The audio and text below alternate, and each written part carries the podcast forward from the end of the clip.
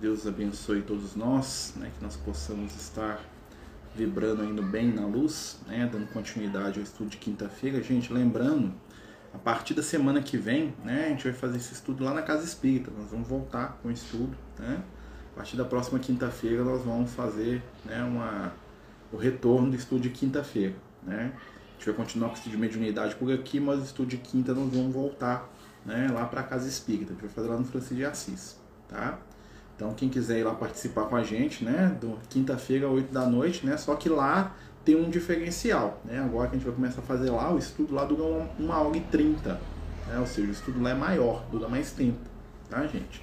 Então, a gente vai estar retornando aí, né, pedindo aí a Jesus que possa nos abençoar, nos envolver, né, e que a gente possa aí tirar o um melhor proveito aí desse momento de estudo, de aprendizado, né, que a gente sabe aí que nós estamos precisando muito de evangelho né, na nossa vida.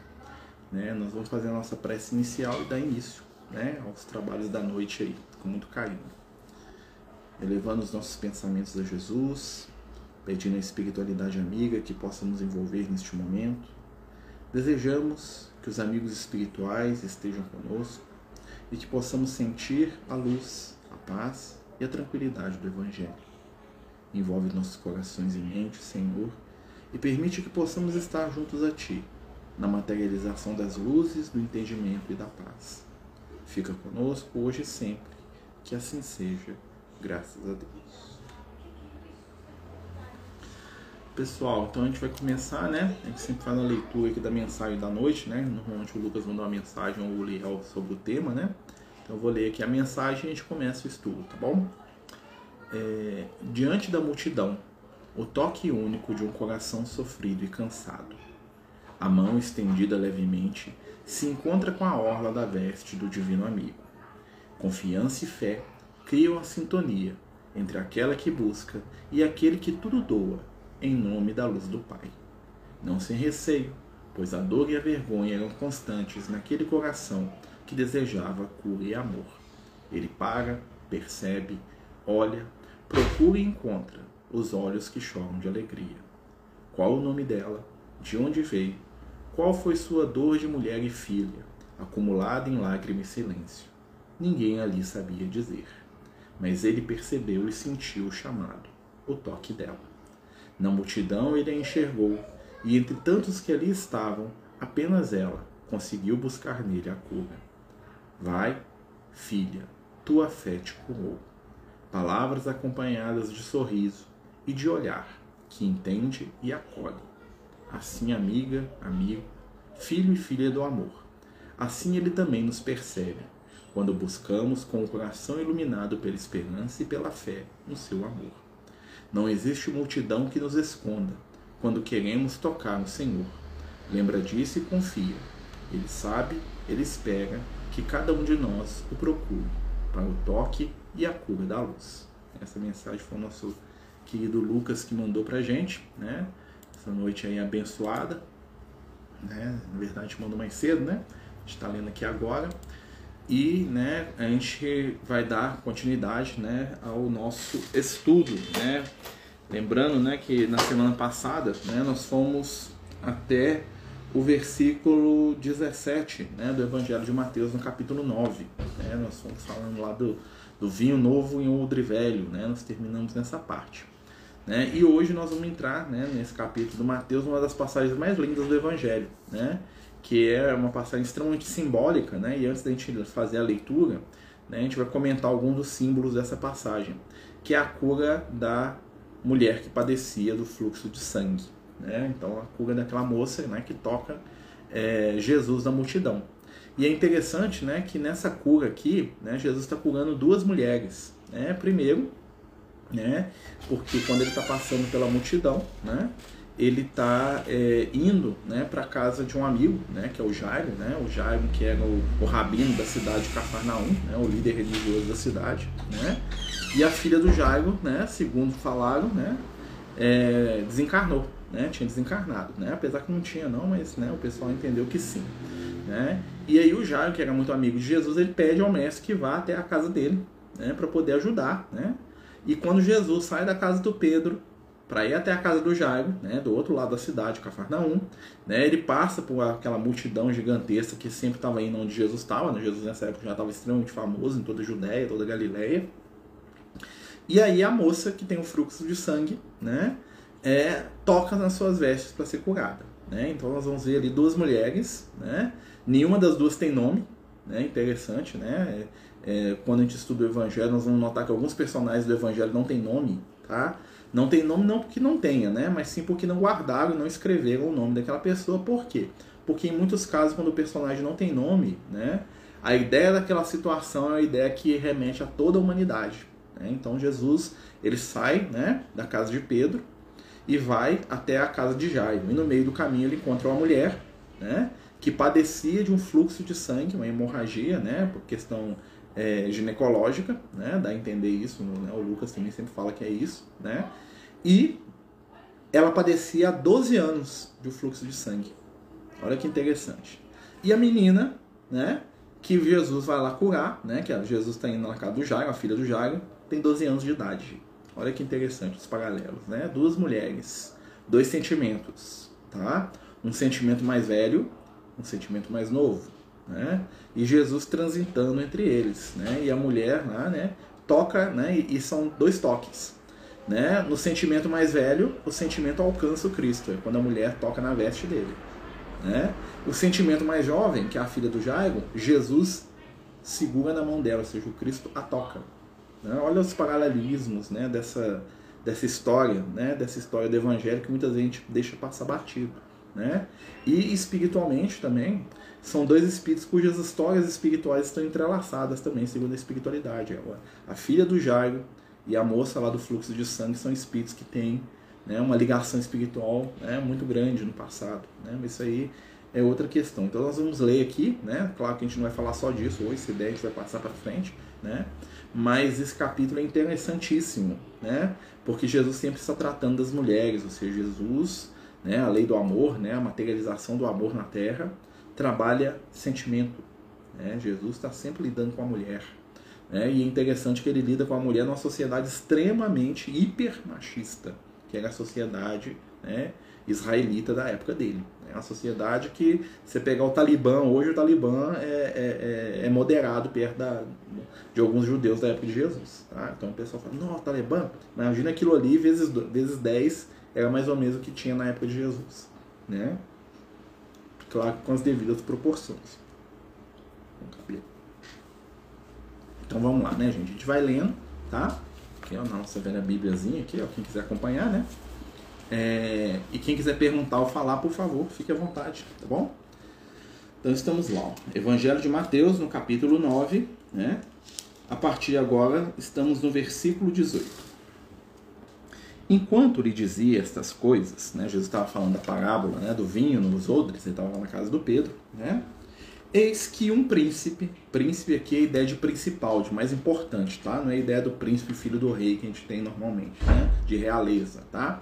príncipe aqui é do principal, né, do, do que é importante. Né? Um príncipe da sinagoga, né, entre parênteses, porque isso eles colocaram depois, né, para poder explicar melhor o sentido do texto, se aproximou dele e o adorou, dizendo: né, Esse aqui é o Jairo, tá, gente? Senhor, morreu agora minha filha, mas vem e põe a tua mão sobre ela e viverá. Olha que interessante, né? Mais uma vez a gente vai ver que tem umas diferenças de de, no, nos evangelhos. No evangelho de Mateus, o Jairo já chega e fala que a menina morreu. Né? No evangelho é, de João, de Marcos, de Lucas, é, o Jairo fala que é para ele ir lá porque a filha dele tá passando mal. Né? E no meio do caminho alguém fala assim, ó, não enche ele mais não que ela morreu. Né? Olha a diferença da. Isso aqui, gente, se dá pela lembrança da pessoa. Né? Vamos lembrar cada discípulo que estava com Jesus, dos discípulos que estavam com Cristo, os que presenciaram esses fatos ou estavam por perto ali, né? Só dois, o João e o Mateus, tá? O Marcos, né, ele era uma criança nessa época, ele morava lá em Jerusalém, então ele pode ter ouvido falar da história, mas ele não estava com certeza presente, né?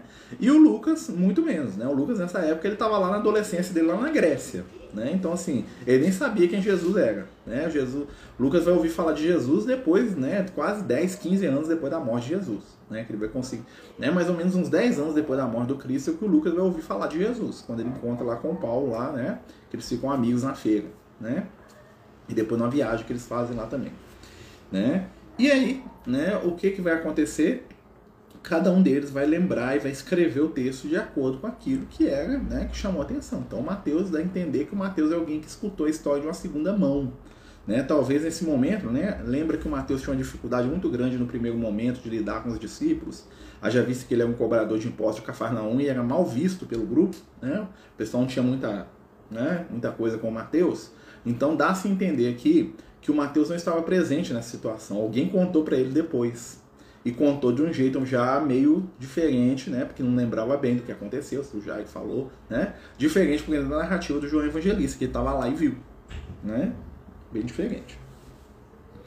Jesus, levantando-se, o seguiu com seus discípulos. Então Jesus sai da casa de Pedro, né, e vai até a casa do Jairo, né, que era do outro lado da cidade de Cafarnaum. A cidade de Cafarnaum era a capital, vamos dizer assim, uma metrópole, né? Não vou dizer capital porque não, não tinha muito essa, essa conotação, mas era uma das cidades principais da Galileia, tá? E lá em Cafarnaum, né? Jesus sai da casa do Pedro, que era na, na orla ali da, do, do, do, do lago, né? O Pedro morava próximo ao lago, tanto é que ele era pescador, é muito comum que os pescadores morem né, à beira da água para facilitar, né? E ele vai para o centro da cidade, né? Onde vivia o Jairo, que era o rabino da cidade, o líder religioso da cidade. Né? E é interessante que o Jairo, mesmo sendo um líder religioso, ele tinha uma afinidade, uma amizade muito grande com Jesus. Né? Ou seja, mesmo né, os sacerdotes, doutores da lei, alguns gostavam de Jesus. Né? Tem vários, aliás. Né? Tem o Nicodemos, tem o José de Arimateia, né? tem o Simão o leproso, né? que, que depois deixa de ser leproso, né? mas ele fica com esse apelido. Né? Tem vários doutores da lei que fazem amizade com Jesus, que gostam dele. Né? E esse é bem interessante. Eis que, né? Vamos notar aqui também que o Mateus ele conta a coisa de uma maneira bem sucinta, né? Eis que uma mulher que havia 12 anos padecia de um fluxo de sangue. Olha que interessante. Então, uma mulher que havia 12 anos padecia de um fluxo de sangue. Né? Então, temos três simbolismos aí bem interessantes para a gente poder entender nessa história. Quando a gente fala simbolismo, gente, não quer dizer que a história não aconteceu, quer dizer que por trás, junto com aquilo que aconteceu, o fato da moça lá no meio da multidão, existe um simbolismo espiritual profundo também. Né? Tudo que Jesus fazia era meio que duplo, tinha um simbolismo para o futuro, para a gente poder entender algumas coisas, né? um símbolo, né? uma... e tinha o fato real que estava acontecendo ali no momento. Né? É, em alguns casos eram só símbolos, por exemplo, quando Jesus contava uma parábola. Uma parábola é uma história que ele inventava lá na hora para contar para o pessoal. Né? É diferente, por exemplo, quando ele fazia uma cura, quando ele ia em algum lugar. As parábolas são todas historinhas que Jesus criava para poder contar alguma coisa. Né? Então, aqui não, aqui ele encontra com a moça. E aí o que, que acontece? Uma mulher, ou seja, sentimento. Tá? A mulher é sempre. É, sempre que aparece uma mulher na Bíblia, apareceu no Evangelho uma figura feminina, está sendo trabalhado sentimento. A lição que está por dentro dessa questão, ou da história que está sendo ali protagonizada, tá? Por aquele indivíduo, aquela pessoa, né? É uma lição para o nosso sentimento. É alguma coisa que vai nos ajudar a trabalhar a expressão dos nossos sentimentos. Beleza? E aí continua. Que havia 12 anos. O número 12 né, é interessante porque o número 12 para os judeus representa tudo, totalidade. Né? Todos, ou tudo. Né? Então, o número 12 é a representação daquilo que é total, tudo. Por isso que tem 12 meses no ano, ou seja, você completa o ano inteiro, né? 12 horas do dia, 12 discípulos, 12 tribos de Israel. Vocês estão percebendo o número 12? Né? Porque o número 12 dá a ideia de totalidade. Por que, que Jesus tinha 12 apóstolos? Né? Ele tinha mais, né? tinha 72, tinha um monte de gente. Mas por que, que foca em 12? Né? Porque 12 representa o mundo inteiro. Quando fala que Jesus tinha 12 discípulos, quer dizer o que? A humanidade inteira é discípulo de Jesus. 12, todos. Tá? É como se o número representasse também uma ideia, igual os nossos é, emotions hoje, né? Você vai mandar uma mensagem no Instagram, você vai mandar um, um tchauzinho aqui né? no, no Instagram, no, no, No WhatsApp você manda lá uma carinha para a pessoa. Aquilo tem um significado para a gente, não tem? Não é uma palavra, mas tem um significado. Né? Na época de Jesus, os números também tinham significados. Então, o número 12, quando alguém falava 12, dava a ideia de tudo, ou todos. Então, por que Jesus tinha 12 apóstolos? Porque toda a humanidade segue o Cristo. Porque os 12 apóstolos representam né, o extrato dos valores humanos naquela época. Ou seja, todo mundo, todo, qualquer um de nós do mundo, do planeta Terra inteiro, está representado por um dos apóstolos. Algum dos apóstolos tem alguma coisa que, que é a nossa característica. Ou mais de um. Né? Às vezes a gente tem características de vários. Então ela estava há 12 anos, já estava completamente né, é, padecendo de um fluxo de sangue. O que é o fluxo de sangue? Ela estava perdendo sangue. Né? E quando é a perda do sangue, tem, e tem um, um simbolismo muito profundo também, por quê? É, os judeus consideravam que a menstruação tornava a mulher impura, religiosamente falando e de, no, no âmbito da convivência. Ou seja, se um homem encostasse a mão numa mulher que, que menstruou, ele ficava impuro sete dias. Ele não podia participar da sinagoga, ele não podia participar de ritual, ele não podia entrar em contato com outras pessoas, porque aquela pessoa estava impura. E ela tinha que fazer um monte de ritual né, no templo, normalmente, para se purificar, fazer sacrifício, tomar banho, um monte de coisa. Né? Então, por que, que os judeus não gostavam de encostar em mulher? Porque eles não sabiam se ela estava menstruada ou não. Entendeu? Então eles não punham a mão. Tipo assim, né? Pode, vai que tá. Aí eu ponho a mão e fico impuro. Né? Mesmo que os outros não saibam, Deus vai saber e vai me punir. Ah, mas é só perguntar para a mulher, mas dentro do conceito dos judeus, as mulheres todas eram mentirosas, então não, não eram dignas de confiança. A mulher falar que não tá, pode ser que tá e quer, né? Tá querendo te. Vocês estão entendendo como é que é a questão, né? Então, o sangue ali, ele tem a questão da impureza, né? E é interessante que olha só, se ela estava impura, ela toca em Jesus impura. Né? Olha como é que é o negócio. Isso seria motivo para ela ser agredida, tá? Naquela, naquela sociedade da época. E o sangue representa o quê? A vida, a vitalidade. Né? E ela estava impura por uma questão ginecológica, ou seja, ela não podia gerar vida. Né? Porque quando a mulher perde lá o, é, o sangue na menstruação, quer dizer que aquela preparação que ela tem lá no organismo para poder gerar uma vida foi frustrada. Aí o sangue né, sai com toda aquela preparação e começa de novo o processo. Né? E ela perdia o sangue o tempo todo. O que, que acontecia? Ela vivia num estado de anemia, ou seja, ela vivia num estado em que a capacidade dela de ser mãe, né, de gerar, de criar, olha só, né, tem vários níveis de entendimento do que é ser mãe, né? Não é só a questão biológica também, né? Mas a capacidade dela de gerar, de viver, estava comprometida. E ela estava impura. Né? Lembra que a menstruação deixava a mulher impura? Sete dias? E uma que ficasse isso o tempo todo. Ou seja, era o próprio pecado materializado ali. E aí, o que, que acontece? No meio da multidão, essa mulher, né, que estava em pecado, né, dentro do conceito religioso da época, né, o que, que ela faz? Olha só.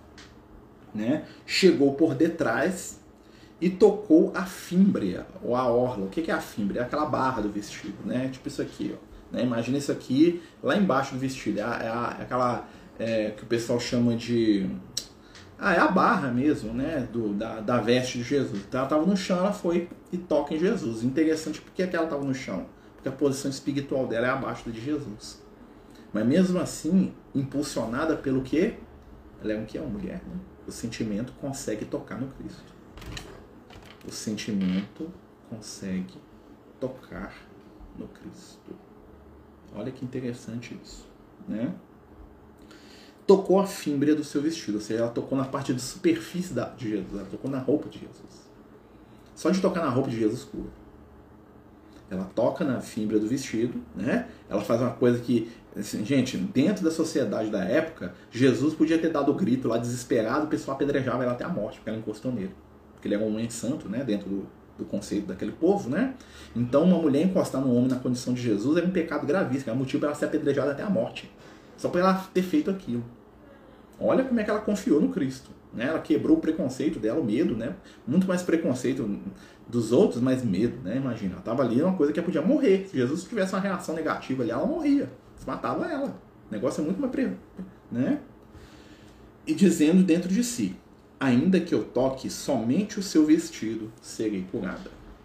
Olha só o, o poder do sentimento. Na nossa vida, o que o sentimento representa? O sentimento é o motor da vida. sentimento é aquilo que movimenta todas as nossas capacidades espirituais e é aquilo que direciona tudo que nós temos de força. É o sentimento. Pelo sentimento, ela tocou na veste de Jesus, ou seja, pelo poder do amor, do sentir, né? Dos bons sentimentos, ela venceu o medo e ela toca na superfície de Jesus, que é um símbolo também que é recorrente na Bíblia. Lembra lá né, que quando Jesus desencarna, né, eu já falei isso várias vezes, mas é são uns conceitos que a gente tem que introjetar, que é bom introjetar para estudar Evangelho, né? Jesus sentiu quando ela tocou, isso mesmo, né? Por quê? Porque dele saiu virtude, né? Porque até quem toca na superfície de Jesus, ele sente.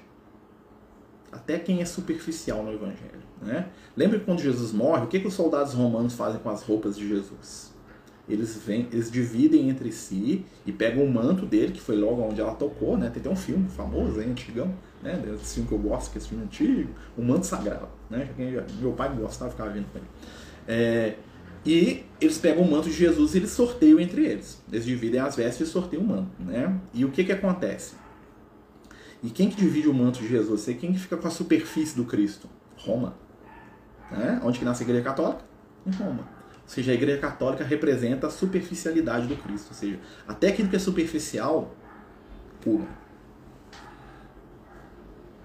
Se você pegar no superficial e pegar com fé, ou seja, aquela minha avó lá que ficava lá rezando o texto o dia inteiro, fazia caridade lá, né, uma vez por semana, aquele meu avô que participava das conferências dos Vicentinos lá, né, e dava lá o boi mais gordo dele lá na pobreza dele para poder dividir com os pobres, né? que tinha uma fé piedosa lá, que não entendia nada de evangelho, não sabia nem direito quem que é diferente de Jesus para Deus, mas que amava a superficialidade, aquilo salva, aquilo cura, aquilo modifica. Então ela toca na superfície do Cristo. Olha só. Ainda que eu toque somente o seu vestido, serei curada. Olha, ela foi movimentada pelo sentimento. Né? Voltando-se a Jesus, voltando-se Jesus havendo-a disso. Olha que interessante, o Mateus aqui ultra né, módico na explicação. Vê que Jesus aqui já volta e já vê a mulher. Né? Não tem ele conversando com você. Nos outros evangelhos a gente lembra. Eu estou lembrando para a gente ver a diferença quando a gente estuda. Né? Nos outros evangelhos fala assim: ó, Pedro, Jesus fica para Pedro, que era o cara que é o, o, a sombra de Jesus. Né? O Pedro é o Aspônia, o cara que era o papagaio de pirata de Jesus. Jesus virava para o lado, o Pedro está lá atrás. Quando é o Pedro, é o João Evangelista. Né? Então, assim, então Jesus veio para o Pedro e falou assim: quem me tocou? Aí o Pedro, que é isso, Senhor? Você está maluco, né? Aqui não tem nem essa, essa, essa lembrança. Ou seja, o Mateus não estava lá. Tá? O Mateus ficou sabendo isso aqui de segunda mão. Tá? No Evangelho de Marcos fala que me tocou, porque o Evangelho de Marcos é o Evangelho das lembranças do Pedro. O João Marcos, né, que também chamava João, né, mais um João, né, o João, João Marcos, João, João Evangelista, né, o João Batista, né, tem vários, né. O João Marcos ele escreve o Evangelho dele em cima das lembranças do Pedro. Né? Então, quando você lê o Evangelho de Marcos, você vai ver o que, que o Pedro lembra de Jesus. Você pode ver que fala muito do Pedro, que fala muito da negação, um monte de coisa que só tem no Evangelho de Marcos, porque são as lembranças do Pedro. Tá? O Marcos, o Pedro ia lembrando e o Marcos ia escrevendo. Né? O Evangelho de Marcos é baseado nas lembranças do Pedro. O Mateus, ele não estava aqui na hora, então ele sabe disso aqui de segunda mão. Então a conversa de Jesus com Pedro, né, quem me tocou, né, e o Pedro lá, não, Senhor, né, a multidão te espreme como diz que me tocou. Ele fala assim, alguém me tocou, porque de mim saiu virtude. Virtude é energia, tá? Né? Virtude, né? Aqui não, aqui ele já vira, que ó, voltando-se Jesus, vendo, a disse, tem confiança, filha, a tua fé te salvou. Só isso. É? Mas no Evangelho de Marcos, ele é bem mais, o texto é bem mais complexo, e a gente percebe, né, que quem curou foi a própria moça. A moça tirou de Jesus a energia espiritual do Cristo e se curou com ela. A fé da moça foi tanta que ela encontrou com Jesus onde Jesus estava.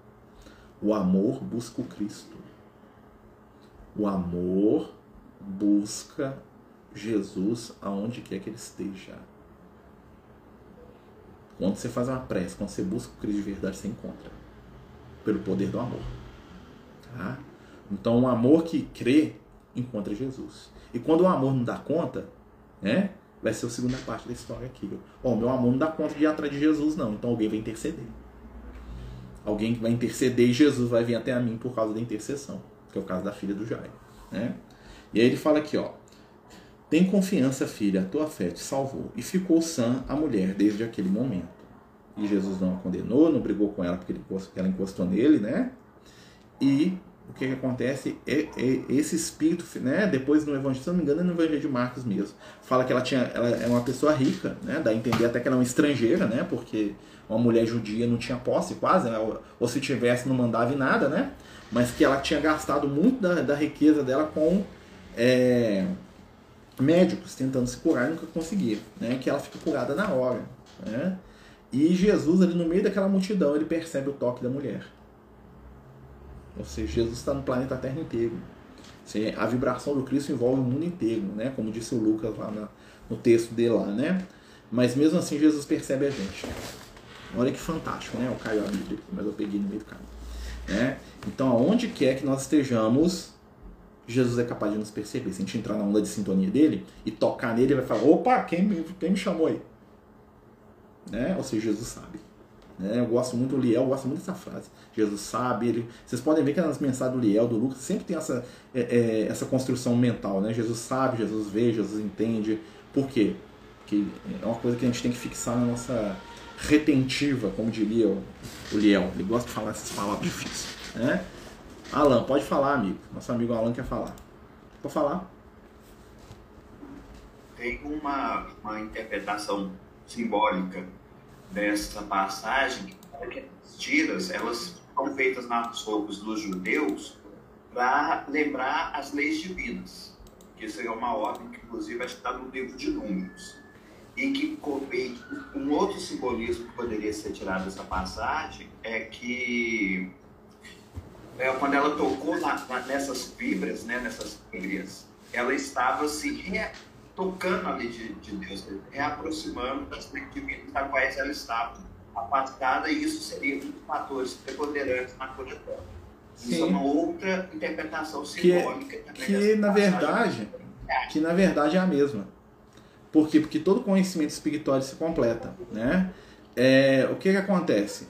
É, essa questão da veste, né? É, isso funciona muito por rabino, né? Porque o rabino, o doutor da lei, tinha uma vestimenta totalmente ornada e cada ponto da vestimenta deles tinha uma representação. Eles tinham vários objetos corporais, né? Que representavam essa questão toda. E Jesus, na condição de rabi, né, de rabi, né, vamos dizer assim, porque entre parênteses, porque ele não era formado para isso, né? Então, quando a gente vê os, os, os fariseus, na maioria das vezes, chamando Jesus de mestre de rabi, tá? É, quando você lê isso num texto, você não percebe, mas se você pegar como é que era de verdade, o que é estava acontecendo? Isso era uma questão irônica deles, tá? Eles estavam ironizando Jesus, né? Mesmo quando você pegar um, um, limpador de rua que começa a ensinar os outros na rua lá e fala assim, ah, professor, né? Me ensina aí, né? Ô, doutor, né? Você, né? Entendeu? Então, assim, você vê lá um, uma pessoa muito humilde, né? Uma dona de casa falando de medicina, aí chega um, um grupo de médicos e começa, é, doutora, me explica isso aí, doutora, né?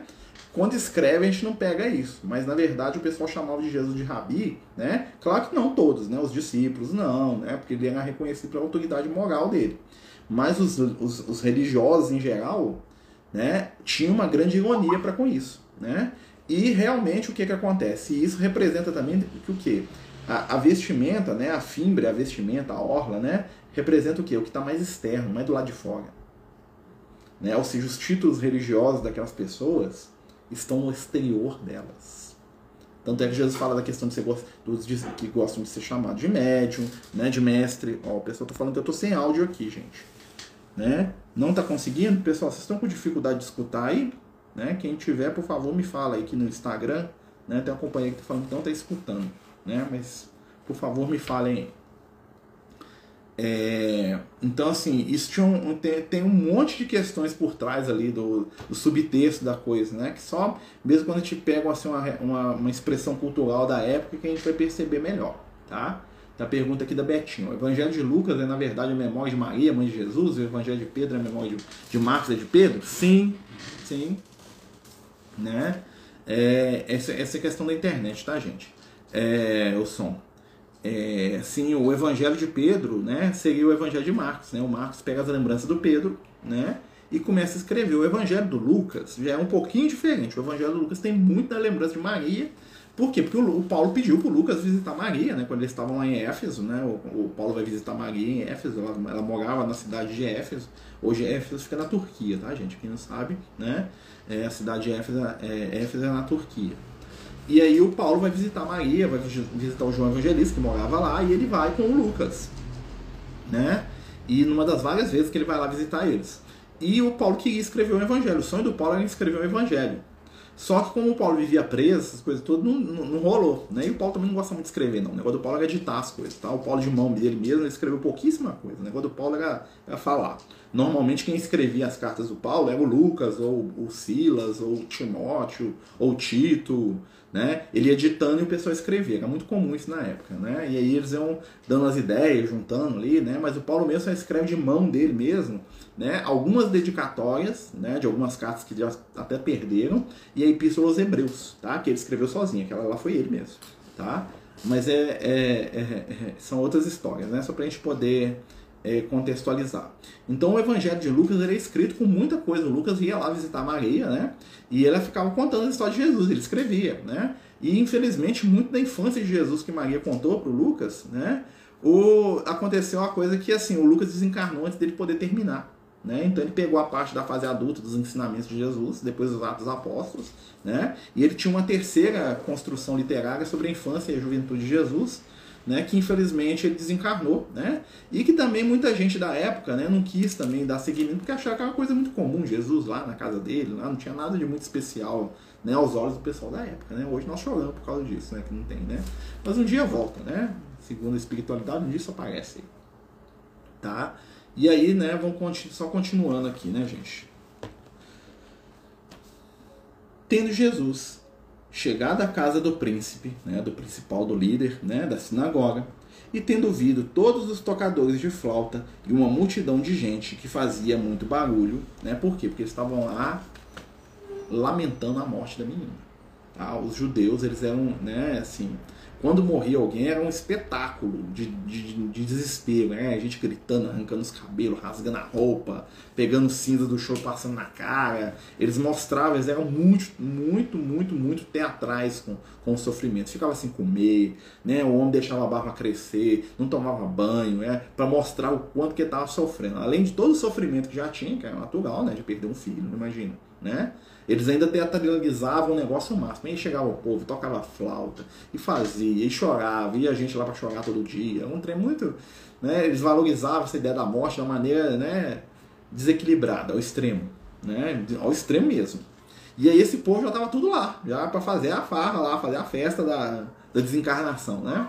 E aí Jesus chega. Quando Jesus chega e fala assim, ó, manda esse povo todo embora. Não tem lugar para isso aqui não. Né? Jesus já né, manda né, cascar fora. Aqui, ó. Retirai-vos porque a menina não está morta, mas dorme. Olha só, né? E no, no, nos, nos, outros evangelhos a gente vai lembrar que Jesus chega na casa, né? E aí uma pessoa fala pro Jairo, fala assim, sua filha morreu. Né? Ou seja, o Jairo não sabia. Né? O Jairo só vai saber quando ele chega em casa. Na hora que ele vai atrás de Jesus, a menina está viva ainda, dentro do conceito deles, né, gente? Né? Ela tem entrado em coma, coisa assim, e eles acharam que ela morreu. Né? E aí o que, que acontece? Quando Jairo chega lá com Jesus, o céu já já corta no meio do caminho. Fala, oh, você chamou ele aqui, tá, tá perdendo tempo. A menina morreu. Pronto, acabou. Né? E o Jairo desaba, né? imagina. Né? E Jesus fala assim, não, confia, a menina tá só dormindo. E o povo começa a rir de Jesus. Né? Tipo assim, ah, esse cara tá maluco, tá doido, a menina morreu ali, tá falando que tá dormindo, pelo amor de Deus, né? Esse cara tá doido, né? Jesus falou assim, tem de fé, a menina tá dormindo. Né? Lembra quando Lázaro aparentemente ia morrer, Jesus falou assim, o mal do Lázaro é de morte? Ele fala para os discípulos dele, fala, preocupa não, não vai morrer não. Né? Então é a mesma coisa, Jesus sabia que ela não estava desencarnada, não tinha morrido. Aqui, ó. Eles o escarneciam. Escarnecer é rir, tá, gente? O escarnecimento. Eu tô rindo, tô fazendo obra, tô achando graça da sua cara, né? Tô tirando uma com você, tá? Tendo feito sair a gente, ele entrou, né? E, e, e no Evangelho de Marcos fala que entra ele, os pais da menina, o Tiago, né? O Tiago, irmão do João Evangelista, né? Porque tinha dois Tiagos, né? O Tiago, que é chamado Tiago Maior, né? O irmão do João Evangelista, o João Evangelista e o Pedro. Entre os, né, os seis, né? Jesus, os três discípulos e os pais da menina, seis pessoas, né? E eles entram dentro do quarto, e quando Jesus entra no quarto, ele pega na mão da menina e fala Talita Kumi. Talita em, em hebraico ou aramaico quer dizer menina, né? Até legal que você vê uma menina que chama Talita, né? Né? Talita em, em, na língua de Jesus quer dizer menina. Ele fala Talita cume, menina levanta. Tá? É uma frase muito simplesinha da língua de Jesus, né?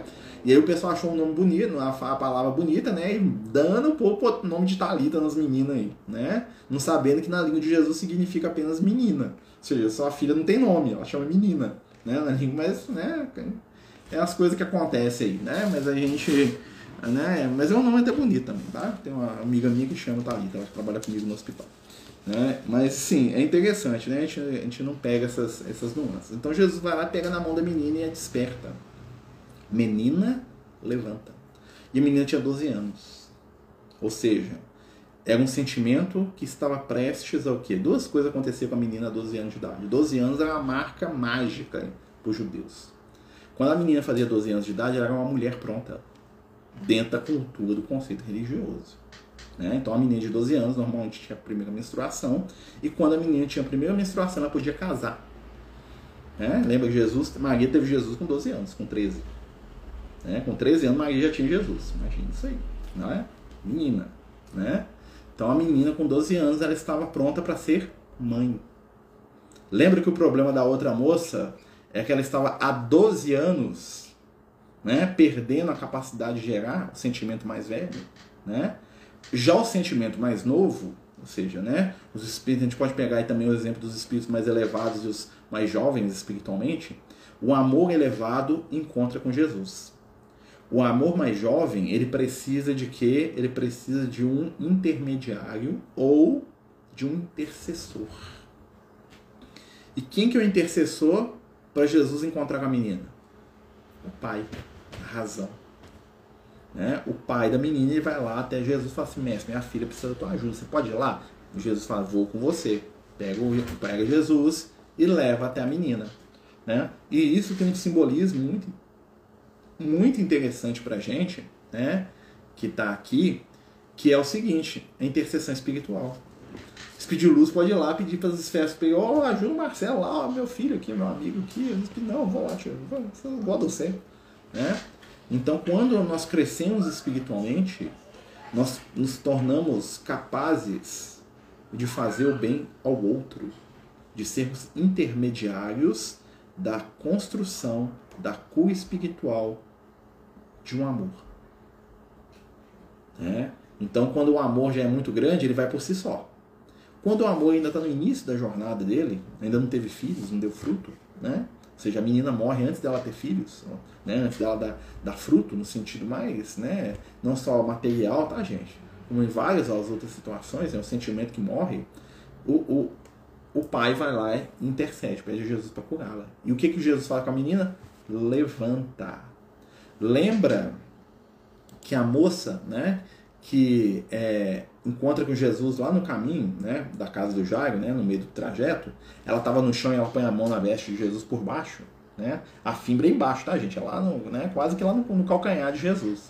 Ou seja, o sentimento está abaixo. O que, que Jesus faz com o outro sentimento? Ele eleva. Menina levanta. O sentimento jovem, vamos crescer? Vamos, vamos levantar? Vamos subir? Né? Vamos nos elevar? Pelo sentimento é que nós nos elevamos. Né? Pelo sentimento é que nós crescemos espiritualmente. Pelo sentimento que nós criamos, que nós reproduzimos, que nós construímos, que nós transformamos, que nós modificamos tudo que acontece à nossa volta. E divulgou-se divulgou a fama do que aconteceu por toda aquela terra. Todo mundo ficou sabendo, já era um religioso famoso, né? Então todo mundo ficou sabendo que Jesus tinha curado a filha do cara, né? Que negócio é esse? O cara curou a menina lá, ressuscitou dos mortos ainda, né? Porque, né? O pessoal não entendia, né? Vamos lembrar, gente, que morto não ressuscita, tá? No sentido de voltar para dentro do corpo físico lá apodrecido, não, tá? Quando a ressurreição ali, o que, que acontece? Pessoas que estavam em estado né, de quase morte, tá? Ou seja, né? Mas dentro do conceito religioso da medicina da época, eles não sabiam o que é a pessoa em coma, uma pessoa que entrou num estado ali de, né, que, de, de, paralisia ou de alguma coisa assim que vai morrer de qualquer jeito, né? Para eles já estava morto ali. Normalmente era muito comum enterrar as pessoas, né?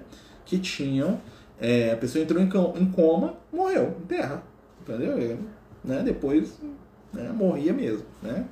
Então, na época de Jesus, a medicina era muito atrasada, eles não sabiam disso, mas Jesus era capaz de entender esses conceitos todos, tá? Isso a tá, né? Alguém quer perguntar alguma coisa, gente, sobre a menina e a mulher? Hum? né, que eu acho que é das passagens mais lindas do Evangelho. Né? É interessantíssimo ali, Jesus. Né? E Jesus estava fazendo coisa à toa. Os olhos dos fariseus, doutor da lei, Jesus estava perdendo tempo. Né? Com o Messias, ela curar mulher, pelo amor de Deus, né? tem coisa melhor para fazer. Né? Podia estar tá lá matando os romanos, jogando os relâmpagos na cabeça de César, dominando o mundo. Né? Vai lá curar menina. Né?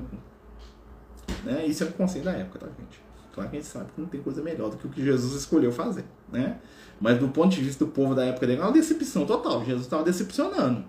Né? O que, que Jesus fez hoje? Notícia do dia. Ah, com uma menina lá. Uma... O exército romano lá na, na Fortaleza Antônia, precisando do meteoro cair na cabeça deles, matar tudo lá para libertar Israel. Jesus vai curar a menina. Ah, meu Deus. Né? Tinha umas coisas tipo assim. Né? Porque poder para eles se manifestava em violência, não em amor. Né? Então, né, conceitos bem diferentes. Tá dando para entender, pessoal? Né? Tá dando para pegar? Tá difícil? Tá esquisito? Tá fora da realidade? Se tiver, pode falar, viu? Nós, nós voltamos aqui refazendo. Então vamos continuar? Partindo dali, seguiram dois cegos. Não, dois cegos. O que é o cego? Quem não tem luz. Né? O cego é a representação espiritual da ignorância. Né? O cego ele não vê. Né? A luz é o símbolo máximo do que? Do conhecimento, enquanto que a, a, escuridão é o símbolo da ignorância. Onde se faz a luz, a treva desaparece. Onde se tem o conhecimento, a ignorância some. Então, dois cegos né? Ó, seguiam Jesus.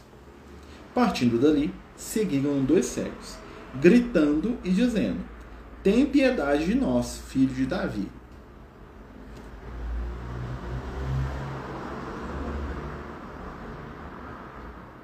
Marcelo, eu entendia que a mulher, por, sobre, por saber que o sangramento a deixava impura, ela se, seja abaixo, na verdade, por humildade. Sim, também tem, né?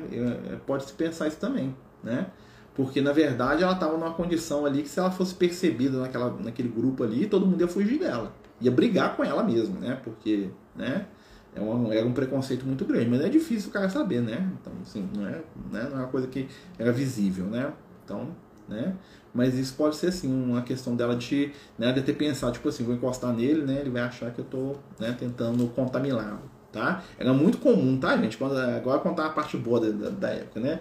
Quando a mulher queria fazer raiva no cara, ou quando a mulher queria vingar de um cara lá que ela achava terrível, o que, que ela jogava? Ela jogava sangue menstruado na, na roupa do cara, ou, punha lá dentro da, da túnica do cara lá, ou, ou, ou, dava um negócio pro cara e o cara pegava e tava com aquele negócio, não sabia de quem era, o cara ficava danado, porque ele ia ter que fazer um monte de ritual religioso, ele ia ter que ficar uma semana, né, sendo maltratado por todo mundo porque ele tava impuro. Então, né, se a mulher quisesse pegar no pé do cara, ela fazia isso, tá? Fazia, né? Então, assim, aquele rabino chato que é velho lá, que tojado lá, que pega no pé de todo mundo, parecia uma, uma, doida lá, jogava lá sangue menstrual ali no meio lá, ó, cascava fora lá um pano sujo lá de sangue, alguma coisa assim, ó. E, né, podia ter ser sangue de galinha, gente, não ia saber a diferença, né? Podia matar um frango lá e jogar o sangue lá e passar no cara lá. O cara não sabia, então achei. Não saber é, é, quer dizer, é tá? Na sociedade de Jesus é o seguinte: você não sabe? É. Ah, eu passei a mão aqui no sangue da galinha aqui e sujou essa roupa. É sete dias impuro, meu filho. Já pode ser que seja de, uma mulher, então pode ser, então você tá impuro, né? Negócio lá você era culpado antes de qualquer coisa. Tá? Então algumas mulheres queriam pegar o pé vingar dos caras fazia isso. Tá? Leproso também era mestre fazer isso. O leproso ficava com raiva dos caras, né? É, era muito comum, por exemplo, imagina aquela propriedade, tinha uma Normalmente as propriedades tinham um poço de água, né? Ou então tinha. É, no meio das casas tinha um lugar onde a água da chuva caía, né? E armazenava. Quando passava um leproso, às vezes, na, na região, e o pessoal maltratava demais o leproso, o que o leproso fazia? Ele ia lá na, na. passava do lado lá da, da, da fonte de água lá, e cuspia dentro da fonte. E lascou. Entendeu? O cara cuspiu lá dentro, eles podiam até matar o cara depois, mas aquele negócio ficava, às vezes, meses sem ninguém usar aquilo lá. Ou seja, imagina o cara que tinha uma propriedade e dependia daquela fonte lá, ou vendia aquilo. Aí ele pegou no pé do leproso, jogou pedra, o menino jogou pedra, o leproso foi lá, jogou um pedaço da roupa dele lá dentro do negócio. Ih, lascou tudo. Entendeu? Aí tinha um ritual religioso. Né? Então, assim, os, os excluídos também tinham suas, os, seus, os seus cutucões. Tanto é que quando o Paulo de Tarso prende os apóstolos, né? Quando o Saulo né, vai lá na casa do caminho, e aí o Saulo prende o pessoal todo. Vai lá o Saulo, os amigos dele, né? Que é um bando de retardado mental, né? E aí ele vai lá, prende o João, pede o Pedro, pede o Felipe, né? E só o, Tiago, o outro Tiago, né? Que é o primo de Jesus, que fica, porque o Tiago é mais religioso, né? E o Paulo fala assim, ah, esse cara eu não vou prender não, né? Um dos, dos internos lá da, da Casa do Caminho fala pro, pro Paulo, fala assim, oh, se você não me devolver o, o, Pedro, nós vamos sujar a água de todo mundo da cidade, vocês vão ver com a gente, né? Nós vamos, nós vamos contaminar a cidade inteira. Né? Eles ameaçam, tipo assim, você abre seu olho aí, né? Claro que né, é uma ameaça ali e tal, mas é, era, era, era a ferramenta que eles tinham para poder né, ter algum tipo de, né, de, de, de esforço, né, de uma vida cheia de preconceitos. Né? Mas vai ficar salvo, tá? A companhia tá falando que precisa de sair, mas o estudo fica salvo, tá bom? Então continua, né? Tende piedade de nós, filhos de Davi, porque Jesus era teoricamente descendente do rei Davi como metade de Israel, tá, gente? Quando fala Jesus, filho de Davi, parece uma coisa fantástica, né? Mas, assim, descendente de Davi, assim, de, de cada cinco, tá? Quatro e meio falava que era descendente do rei Davi. Até que Jesus era mesmo, por questão familiar, tá? Mas não era uma coisa muito incomum, não, tá bom? Todo judeu era parente do rei Davi. Tá? Então, Jesus era de descendência judaica por pai de mãe, né? por pai de pai também, não, se bem que o José era adotado, mas é outra, outra história. Né? É, na verdade, o pai do José era adotado, desculpa, o Jacó, chamava o nome do pai do José, pai de Jesus. O avô de Jesus chamava Jacó. É, então, assim, o, os judeus, né, eles, eles se gabavam de ser descendente do rei Davi. Você, tipo assim, falar, ah, bendito filho do rei Davi, é tipo um elogio né, ser um cara muito importante, né? Nós sabíamos que o rei Davi estava andando lá do lado, lá, né? Que era o Judas Iscariotes, né? O rei Davi estava lá, do lado lá, né? Não era, boa, não era muito boa coisa você descender do rei Davi, não, mas não vai saber, né? Estava lá reencarnado, lá do Jesus, né? Tendo chegado à casa, qual casa? A casa do Pedro, tá? Estão voltando. Disse-lhes, Jesus disse-lhes, né? Credes que posso fazer isso? Olha que interessante, né? Jesus devolve para eles, vocês acreditam? Né? Eles disseram, sim, Senhor. Então, tocou-lhe os olhos, dizendo, seja-vos feito segundo a vossa fé. Olha que interessante, né? O, eles estão cegos, vocês estão em ignorância, mas eles querem o que? Aprender. E quem pode abrir os olhos do cego, ou seja, dar luz àquele que está na ignorância? O Cristo. E eles aceitam a luz do Cristo e a partir daí eles passam a enxergar, não só no sentido biológico, né, na visão aqui nossa aqui, né, dos olhos, né, dos órgãos de visão, como no, na questão espiritual. E abrigam-se os seus olhos. Tá? Esse, esse termo aqui, abriguem-se os seus olhos, ele é muito profundo no Evangelho. Né? Não só significa o cara que é cego, né, que tem um problema visual, né, enxergar, como abrir os olhos é ver a verdade. Né? Os espíritos desencarnados muitas vezes falam que a gente está no mundo da névoa. Tá? Né? Ou seja, no mundo que a gente não enxerga direito, que a gente não sabe direito o que está na nossa volta. Quando a gente vai para o mundo espiritual, a gente vai para o mundo da verdade, ou seja, a gente vai enxergar de verdade. O que a gente não via, nós estamos vendo. Né? Então, abrir-se os olhos é despertar o espiritual do ser. Tá? Além do fato de Jesus ter curado lá a estrutura biológica lá deles, né? É, eles começaram. Ali foi um momento que aqueles dois espíritos começaram ao seu, desper, ao seu despertar espiritual. Jesus deu-lhes ordens terminantes, dizendo: Vede que ninguém o saiba. Olha que interessante, né? Porque, o primeiro despertar é íntimo.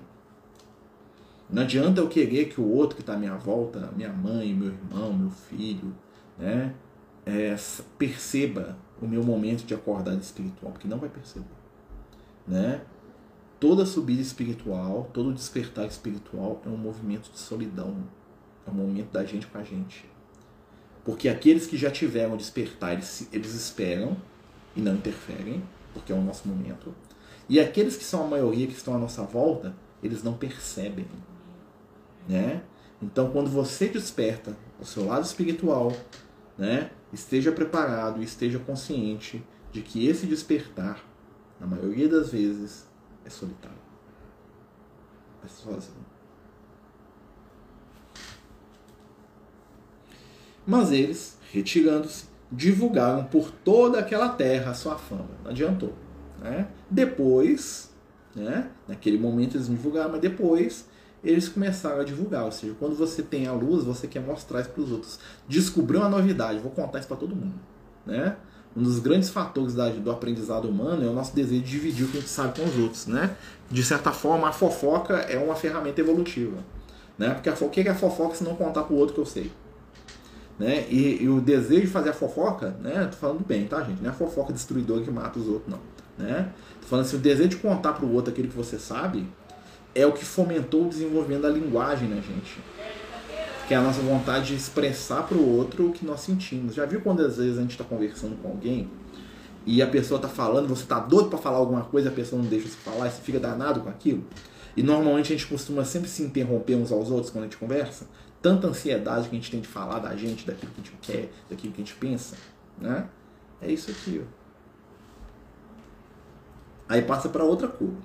O mudo. Mateus ele vai no negócio ali metódico, tá, tá, tá, tá, tá, tá, tá, né? tem uma ordem ali, né? Ele vai, tipo assim, a lista do que Jesus fez aqui em Cafarnaum. Pá, pá, pá, pá, pá. Né? E o Mateus é bem sucinto. Né? Cobrador de impostos, né, gente? O cara tem que saber organizar e ver valores e tirar e quanto que entra, quanto que sai. O negócio, é o Mateus é totalmente prático. Mais prático que o Mateus só tem um, uns apóstolos de Jesus, que é o Felipe. O Felipe que é um cara da organização. Quando eles iam para algum lugar, o Felipe que organizava a turma toda. Quem organizava a casa do caminho é o Felipe. O Pedro faz isso, João faz aquilo, Jesus pega a mala, o Judas vai lá na frente, o outro carrega, o outro traz. Outro... Esse é o Felipe. O Felipe é, o, é, o, é um cara que, que punha ordem no negócio todo lá.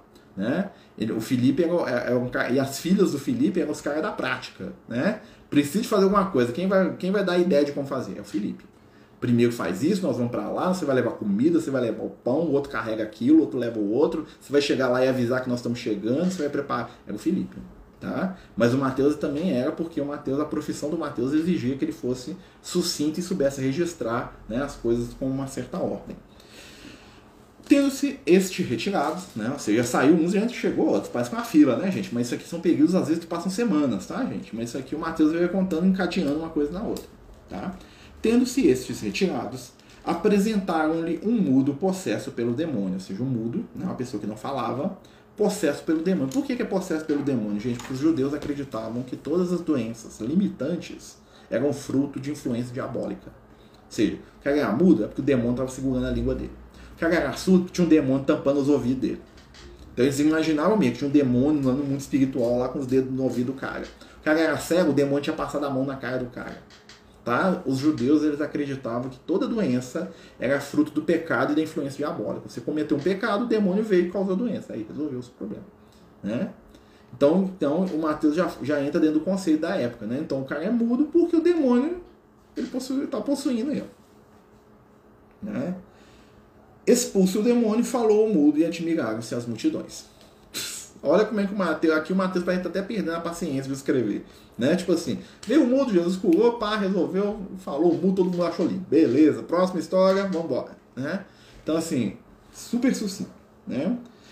E nunca é, o demônio, falou o mudo, admiraram-se a multidão. Olha como é que é o método do cobrador de impostos, né? Tudo organizadinho. Né? Nunca se viu isso em Israel, diziam as multidões, né? Ou seja, nunca viu essa coisa. Os fariseus, porém, diziam: ele expulsa os demônios por meio do príncipe dos demônios. Olha só, né? Então, né, quem não entende sempre vai, né? né? Quando, olha como é que é a questão da ignorância, né, gente? Então, o fariseu que não entendia o que Jesus fazia, ele fala assim: ele está expulsando o demônio porque tem um trato com o demônio. Ou seja, ele conversa com o demônio, né? O demônio vai lá, causa uma doença na pessoa. Quando o demônio vê Jesus, eles têm um trato, o demônio vai embora. Fala assim: beleza, lembra do nosso combinado aí? Beleza, nós temos aquela, aquele papo lá, né? Então, o que os fariseus faziam que Jesus curava por intermédio das trevas. Porque, né, se eles admitissem que Jesus veio de Deus, né, o pessoal vai falar para ele, mas por que vocês não seguem ele? Se ele é de Deus, né, por que vocês são contra ele? Então, ele não podia ser de Deus. Né? Do ponto de vista daquelas pessoas lá, dos ignorantes. Né? Entretanto, Jesus ia percorrendo todas as cidades e aldeias, né? ensinando nas sinagogas deles, pregando o evangelho do reino, curando toda doença e toda enfermidade. E vendo as multidões, compadeceu-se dela, porque estavam fadigadas e abatidas como ovelhas sem pastor. Interessante, né? Então Jesus vê aquela multidão toda, tá? É a multidão que tem várias representações, é a humanidade inteira, são os espíritos encarnados. Será que Jesus só viu se encarnado? Né? Onde Jesus ia, ia a multidão de encarnados e de desencarnados também. Um, tinha uma falange de entidade que é onde Jesus ia. Né? Lembra lá dos livros do André Luiz, né? quando o André Luiz está lá no livro Libertação, E aí tem um capítulo do livro Libertação que eles fazem um culto do evangelho no lar, na casa da Margarida. Margarida era a personagem lá do livro, né? Que eles estavam lá ajudando. Ela era a filha do, do, do Gúbio, né? A filha em outra vida, né? Eles estavam indo lá para ajudar a Margarida, para ajudar o Gregório. Né? Quem quiser ler o livro, né? E em determinado momento, depois de muito desequilíbrio, de muita luta, de muita bater de cabeça da Margarida e do marido dela, né? Que estavam sofrendo ao assédio das trevas, eles decidem fazer o culto do evangelho no lar. Né? E aí quando eles se propõem a fazer o culto do evangelho no lar na casa deles, os dois, né? O que que acontece, né? O ambiente espiritual da casa toda modifica, a espiritualidade começa a poder trabalhar melhor naquela família. Olha, importando o culto do evangelho lá. Falando isso todo domingo, né? 5 e nós temos culto do evangelho lá. Quem quiser participar, né? E aí, o que que ocorre em determinado momento? Né? A espiritualidade começa a pôr sinais luminosos pela casa. E na hora que eles estão fazendo o culto do evangelho, começam a chegar na casa vários espíritos desencarnados que estavam vagando pela região, que estavam em estado de necessidade espiritual perdidos, abandonados, sem saber o que fazer, sem saber o que encontrar, né? E naquele momento, o que a espiritualidade faz? Começa a atender todo mundo. Isso no culto lá na casa da Margarida. Imagina Jesus pregando na casa do Pedro. Imagina a multidão que tinha no mundo espiritual, milhões de entidades encarnadas, gente. É milhões. Os espíritos do planeta Terra vêm igual imã atraído pela aula amorosa do Cristo. Né? Pode falar, Guilherme. Ei, Marcelo, deixa eu ver se eu consigo explicar aqui aqui o que eu estou pensando. Assim, essa questão da gente pedir a cura, não existe assim essa, essa lógica que às vezes a gente precisa passar pela doença, igual você sempre menciona a sua hum. diabetes. É, eu aqui em casa, né? Você sabe que eu vivo com, com a questão de Júlia. E, e, eu entendo assim que a gente precisa passar por essas situações em termos de, de evolução mesmo, né? E aí, como é que fica isso, assim, esse pedir a cura? Ó, o que, que acontece? O que, que é a doença? Né? A doença ela tem três objetivos. Ela pode ser uma missão, ela pode ser uma prova, uma expiação. Né? Então, a doença do missionário. Francisco já assiste a lepra. Alguém acha que o Francisco já assiste tinha algum karma espiritual para ele ser leproso? Francisco já assiste, ele tinha lepra, glaucoma tá? e malária. Tinha os três lepra, glaucoma e malária. Né? Ninguém sem consciência fala que o Francisco de Assis é esse devedor, porque ele foi o João Evangelista na última encarnação. Né? Então, no caso do, João, do, do, do Francisco de Assis, a doença dele é uma questão missionária dele. Ele é, um, ele é uma esponja espiritual que absorvia aquela energia densa daquela época lá. Né? Ele era um imã. Né? E ele tinha aquilo para dar exemplo pro pessoal. No caso. Existem as doenças que são doenças de prova que é a doença de prova? Você tem ela, você convive com ela até bem, né? Mas aquela doença está te ensinando. E existe a doença que é expiação, que não é escolha, né? Eu sou o cara que andou dando tapa na cara de todo mundo aí 20 encarnações, aí eu nasço com um problema sério nas minhas mãos ou na minha cabeça, né? Porque eu saí espancando os outros, né? E eu não quero isso, eu sou revoltado com a minha condição. Beleza. Aí onde que entra a questão da cura, né? Quando nós aprendemos a lição inerente quando é um processo de expiação ou de prova, missão é outra coisa, tá? Quando é um processo de, prova e eu aprendi a lição da prova, eu estou apto a ser curado. Aí entram os fatores. Como é que essa cura pode acontecer? Essa cura pode acontecer primeiro, se, se for uma doença mais simples, através da própria né, cura do meu organismo, até da espiritualidade vai ali e me ajuda. Se for uma doença mais grave, eu posso ter cura através do quê? Da medicina. A nossa medicina de hoje, né, aos olhos das pessoas que viviam na época de Jesus é mágica. Tá? O que a gente faz com a pessoa a partir da medicina hoje, né? Na, do ponto de vista da pessoa da época de Jesus, nós somos feiticeiros, nós somos bruxos, nós fazemos magia. Né? Nós fazemos coisa, nós abrimos a pessoa toda e consertamos a pessoa por dentro. Isso, né? Então ali nós já temos um monte de ferramentas de cura. Tá? Jesus, o que, que ele fazia? Quando ele notava que a pessoa estava em condição de receber a cura, né? ele curava, ele adiantava o processo ele ia lá e trabalhava o orgânico daquela pessoa.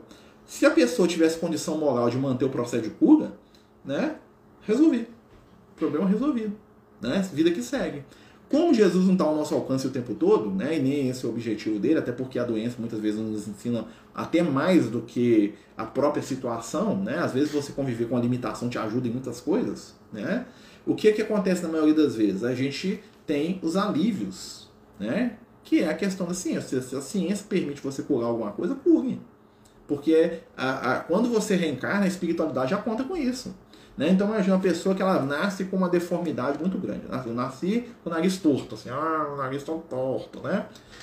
né? Se eu tivesse nascido há 100 anos atrás, eu ia viver a vida toda com o nariz torto, tendo um estigma social o resto da vida, né? Agora não, eu posso ir no cirurgião plástico corrigir meu nariz. Você acha mesmo que a espiritualidade não já está lidando com isso? Sabe? Fala assim, ó, isso aqui o Marcelo vai ficar com isso lá 10 anos, vai ser o suficiente, vai passar a infância, né? Enquanto ele cresce com, essa, com esse estigma, isso vai ensinar ele algumas coisas, ele ser menos vaidoso, menos arrogante, né? E aí, quando ele chegar lá na adolescência, ele vai lá fazer uma cirurgia e aquilo ali vai ser corrigido, beleza. O que ele precisa é 10 anos mesmo, né? Então, a, a espiritualidade né, trabalha dentro dessa, dessa margem ali. Então a gente pedir a cura não é errado, não. Né? Lá no Evangelho segundo o Espiritismo tem uma parte muito interessante, né? A gente está até terminando aqui o, o capítulo, né? Na verdade a gente terminou, né? É, é, o que que acontece? Lá no Evangelho segundo o Espiritismo tem uma parte que os Espíritos falam para Kardec, a pessoa que está se afogando não tem direito de buscar se, se, se salvar? Tem. Usando todos os recursos que possa, desde que sejam recursos válidos, ou seja, recursos do bem, né? Então, a gente lutar contra as doenças, senão todo mundo, ninguém toma vacina. Fala assim, não, Jesus nasci com karma de morrer aí, então não vou tomar vacina sair aqui, né, desencarna de coronavírus aí, ó, se eu chegar no hospital, sou suicida. Por quê? Porque eu tenho, tenho um recurso aqui, ó, né? É, então, assim, que desculpa que eu tenho para não tomar vacina? né? Eu chegar no município e falar, ah, não, Lucas, você não me curou. Eu falo, mas por que eu tenho que te curar? Tem uma medicina lá no plano físico lá, vai, né, vai me dar trabalho com outra coisa, né? eu tenho mais que fazer do que curar. Sei que já tem um, né? É mesmo quando eu querer ter uma comida na geladeira aqui, que é que o Lucas materializa um frango aqui pra mim, pra mim, né? Se eu tivesse passando fome, né, dava até um jeito de arrumar comida, eu não duvido não. Tá? Que traria, faria alguém me doar, né? Eu achava na rua, sei lá, caiu uma fruta, né? Mas se tem um recurso, né, nós, nós podemos utilizar sim. Tá? Então pode ficar tranquilo, a gente querer a cura né, não é algo ruim. Né? O que a gente tem que fazer é entender o processo do nosso sofrimento, da nossa dor. Né? Quando eu brinco com o pessoal sobre a questão da diabetes, é porque quando eu fiquei diabético, eu perguntei mesmo na lata. Eu falei, Hugo, por que eu não fiquei diabético? Eu tenho karma com isso, qual é o meu karma? O que eu fiz? Né? Falou, não, a sua diabetes ela tem uma questão educativa. Né? É uma ferramenta do seu espírito para você aprender a ser mais organizado né? Para você ser mais disciplinado, que sou o espírito mais indisciplinado que eu conheço para tudo. Você não toma conta da sua saúde, você não faz exercício, você não come direito, você perde a paciência o tempo todo, você não liga para nada, né? E falou, e foi lá fazendo a lista, ó, isso desde que eu te conheço lá, sei lá quantos mil anos atrás, você é sempre assim. Você sempre me dá trabalho. Né? Quando eu estava encarnado com você, então era uma coisa horrível, né? Nossa senhora, tinha que ficar cuidando do seu tempo todo, né? Aí eu falei, ah, meu Deus, né? Então, então assim, isso lá no Egito Antigo, sei lá onde, né? E aí o que, que acontece, né? Então a, a, a minha diabetes, ela tem um objetivo. Eu ainda não, não conquistei ele, não, senão eu curava, né? Eu posso dizer que a minha diabetes é bem tranquila. Posso até desencarnar disso, né? Até porque eu continuo disciplinado de mão cheia. Né? Então, assim, não aprendi muito bem a lição não. Né? Mas eu não revolto com isso, não. Sofro com isso, não. Sinceramente. Né? Quando eu fiquei diabético, eu fiquei muito assim, não vou poder comer mais doce. Mas eu tinha comido tanto doce quando eu era criança. E na casa das minhas avós, eu comia até desmaiar quase doce. Então, né? O que, que isso tem a ver com isso do evangelho, né, gente? A gente faz esses parênteses assim. Gente, as nossas histórias pessoais têm muito a ver com as realidades espirituais. Quando nós desenvolvemos, né? os nossos é, conceitos íntimos, a nossa transformação, a nossa mudança, né? Nós começamos a construir valores para o nosso futuro, né? E olha que interessante, para a gente terminar o texto aqui, porque eu sei que a hora passou, né? Disse aos seus discípulos: A messe, ou seja, o trabalho é verdadeiramente grande, mas os operários são poucos. Rogai, pois, ao Senhor da messe que mande operários para sua messe. O que, que Jesus está falando aqui, né? Que nós devemos trabalhar no bem. Jesus precisa da nossa ajuda. Jesus precisa da nossa colaboração para que a gente cresça espiritualmente. Jesus precisa de nós. Não né, que ele está dependendo da gente, é diferente, precisar de depender. Né? Claro que a gente sabe disso. Né? Então Jesus ele conta com a nossa ajuda.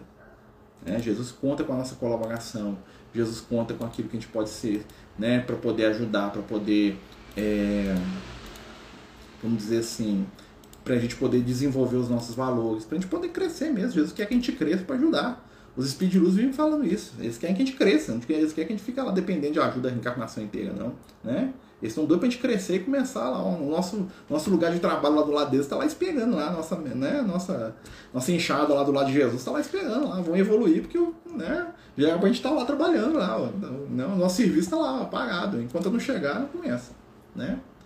Mas é isso, né, meus amigos? Nós vamos terminar, né? Nós terminamos aqui o Evangelho de Mateus no capítulo 9. Semana que vem, nós vamos no capítulo 10, né? Aí nós vamos começar lá no Francisco de Assis, tá? Deus quiser, a gente vai estar lá na casa. Quem quiser ir lá, né? Quem está aí por perto, quem quiser visitar a gente lá no Francisco de Assis, né? Lá na rua Francisco Rodrigues Pereira, 224, Cidade Industrial Contagem. Né? Quem está longe, gente, quem sabe um dia te marca um dia pro pessoal vir fazer as visitas. Quem quiser visitar aí, participar da reunião, seja bem-vindo, tá? Mas a gente vai continuar passando os vídeos, tá, gente? Tanto aqui, né? Eu vou levar o computador, né? Vou tentar, né? Ver se eu consigo, né? E o Instagram aqui também. Eu vou levar os dois e vou colar na mesa lá, nós vamos fazer o estudo. Vocês só a diferença, vocês vão ver a mesinha do Francisco de Assis lá atrás de mim. E não meu quarto, né? Se, e é bem mais fácil aqui no quarto, que depois que eu desligo vou dormir, né? Ah, vou ter que pegar ônibus, mas faz parte, né? Que bom que a gente vai voltar para casa espírita. Meus amigos, muito obrigado. Queria agradecer mais uma vez a todos aí que nos ajudaram. Nós conseguimos fechar a cesta básica do Francisco de Assis, né? Mandei um vídeo até pro pessoal mostrando, né? Fechou as nossas cesta básica lá, né? Em cima da hora, lá, os 45 do segundo tempo, mas com a ajuda de Jesus, né? Mais de 100 famílias aí vão ser atendidas esse mês. Mais uma vez, não vai faltar comida para essas famílias, né? Nós ganhamos né, muita ajuda aí. Queria agradecer a cada um que doou. Não dá para falar o nome de todo mundo, que é muita gente, né? E sábado de manhã nós vamos estar lá para distribuir. Se alguém quiser também ir lá ver a distribuição, participar, sábado, 8 horas da manhã, lá no Francisco de Assis. Vamos fazer nossa prece, pedir ao Cristo que possa envolver o nosso coração e a nossa mente com amor e com luz, para que possamos despertar os valores maiores da vida, através do entendimento, da paz, do carinho e da afetividade. Senhor, abençoa cada um de nós e permita que difusamos o teu evangelho, ensinando, manifestando e vivendo. Agradecemos por tudo e te pedimos, fica conosco hoje e sempre. Que assim seja. Graças a Deus. Então, meus amigos, boa noite. Muito obrigado a todos, né? A gente vai deixar o vídeo salvo, né? Teve uns vídeos aí que a gente não conseguiu salvar, o Instagram brigou com a gente aí, não quis salvar o vídeo, né? Mas a gente vai deixar os vídeos salvos aqui, né? Se Deus quiser, tá bom? Muita paz, muita luz a todos, né? Até a quinta-feira. Lembrando que amanhã nós temos 8 horas de tratamento espiritual, às 8 da noite tá? Muita paz e muita luz para todos. Beijo no coração aí, amigo.